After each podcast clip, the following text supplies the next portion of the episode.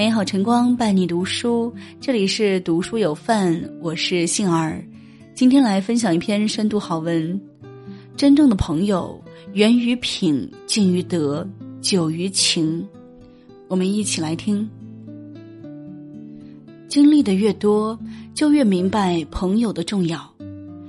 马克吐温也曾说过：“你向富裕的山上攀登的时候，希望你能遇到一个朋友。”这个值得我们全身心去期待的朋友，一定是那个真心希望我们好，能让我们倍感温暖、舒心的真朋友。而这样的真朋友，不用讨好，无需逢迎。你和他往往会因性情的相投而走到一起，接着因人品的出众而相互信任，最终因患难与共而相守相伴。所以。真正长久的朋友，从不是锦上添花的好看，而是知己知彼的真心相待。源于品，三观不合，永远不是一路人。有人说，人生就是一场渐行渐远的旅程。其实，渐行渐远的不仅仅是人心，还有三观。三观不合的人，不出现交集还好。一旦相互关联，就会出现鸡同鸭讲的情况，不但擦不出任何火花，更可能是在彼此折磨、互相伤害而不自知。人这一生选伴侣、选朋友都需要智慧，如果没有心灵层面的相通，表面就算再要好，也难逃分别的结局。有一则寓言说，青蛙和老鼠成了好友，想时时刻刻都在一起，于是。他们把脚绑在了一起，刚开始他们在地面上行走正常，还能吃到谷子。当他们来到池塘边时，青蛙一下就跳进了水里，把老鼠也拖下了水。青蛙在水里玩的高兴，而可怜的老鼠不会游泳，淹死了。最后，老鼠的尸体浮上水面，它的脚仍然和青蛙绑在一起。一只老鹰发现了老鼠，便冲向水面抓起老鼠，而青蛙也跟着被提出水面，成了老鹰的美食。酒逢知己千杯少，话不投机半句多。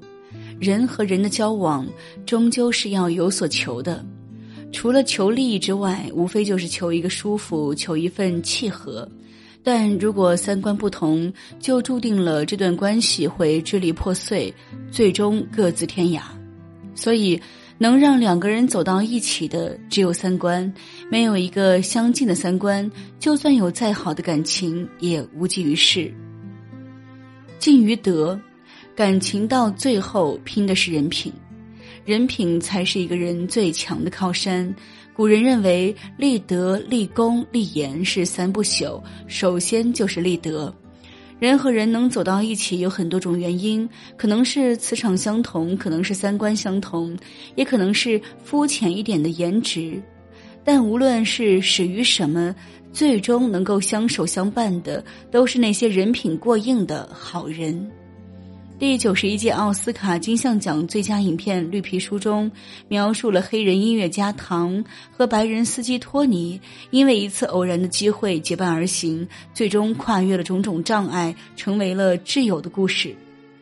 当托尼沉迷于赌博的快乐，因为一点点的收益而无法自拔时，唐严肃的和他说：“赢钱不意味着什么，不少赌徒深陷其中，难以自拔。”在托尼习惯性的顺手牵羊时，唐也是很强硬的要求托尼归还。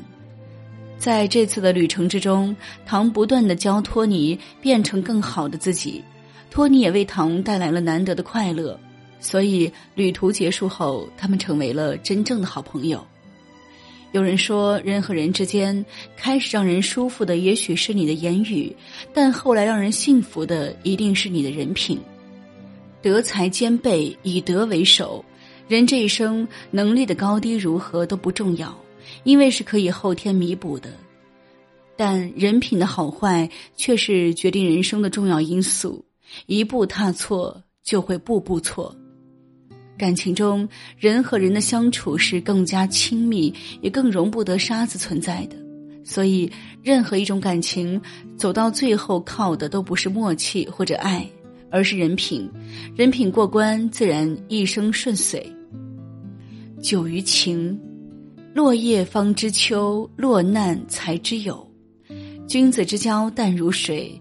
古语云：“日久见人心，患难见真情。”人只有落魄过一次，才能看清楚真假。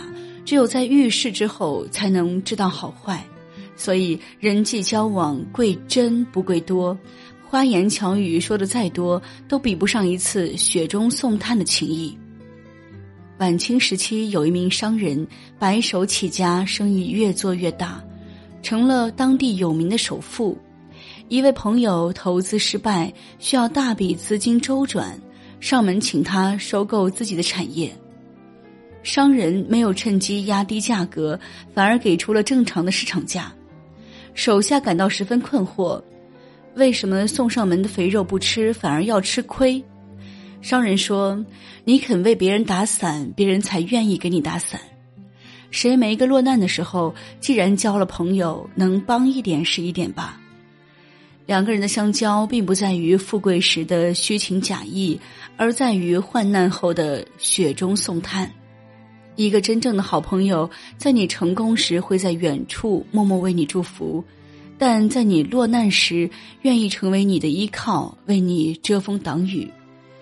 如果一段感情只有你的付出，而得不到任何的回报时，那你就没有必要坚持了。毕竟，再好听的甜言蜜语和承诺，都比不上一双愿意在你落难时托举你的手。不知其人，则不为其友。人生难得一个懂得，而三观相合的朋友会更加容易的懂你。处世交友以德为首，一个人品出众的朋友势必会帮助你走上正途。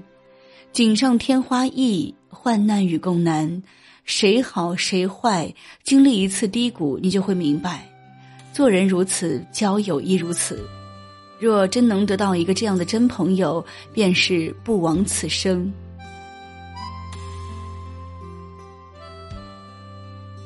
好了，今天的文章就与您分享到这里，幸儿感谢您的守候和聆听。喜欢文章，别忘了留言分享。更多好文，欢迎您继续关注读书有范。我是杏儿，我们相约明天见。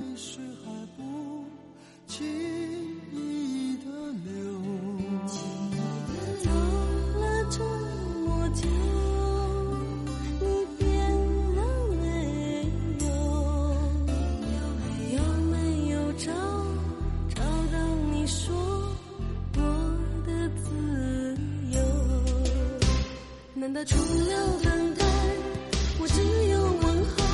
难道你不觉得你走了很久？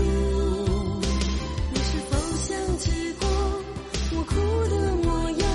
是否你已忘记泪水像杯苦酒？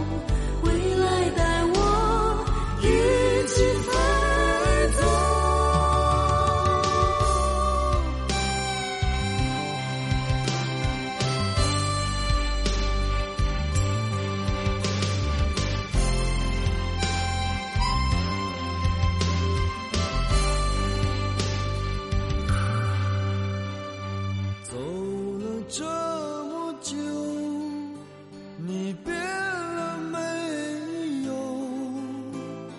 是否脆弱的泪水还不停